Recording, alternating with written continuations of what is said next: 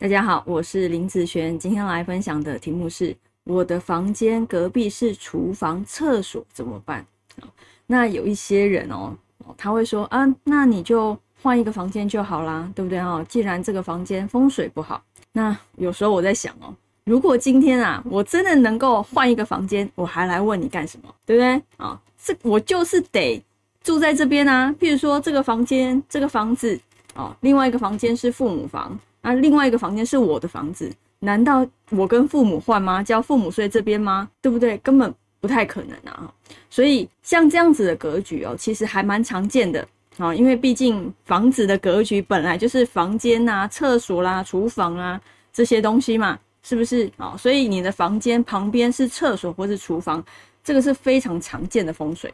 好，我们先来讨论看看这样子的呃风水应该怎么去做法哈。假设呢，你今天不可能搬到其他房间，对不对？哦，那我应该怎么去做呢？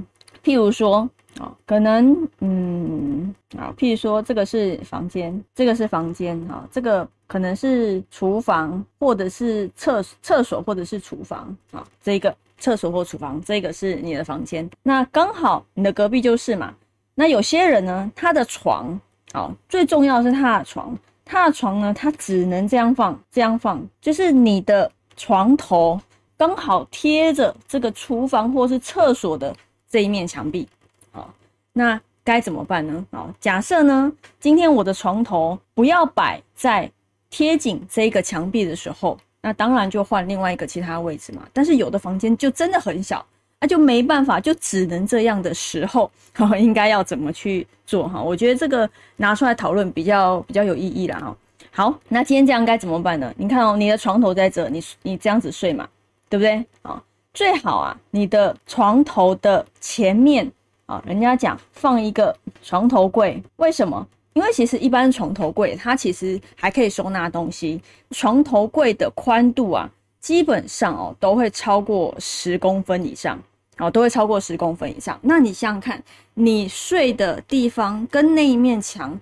已经又多了十公分的距离，好，等于说你不会靠这个墙这么的近，啊，有些人他可能整个床是靠在靠在这个墙壁上的，好像这样子的部分最好你的前面就放个床头柜，跟它有一些距离，那有一些距离的时候，其实相对来讲。好，要什么叫相对？就是一个是贴紧墙壁的，一个是跟它有距离的。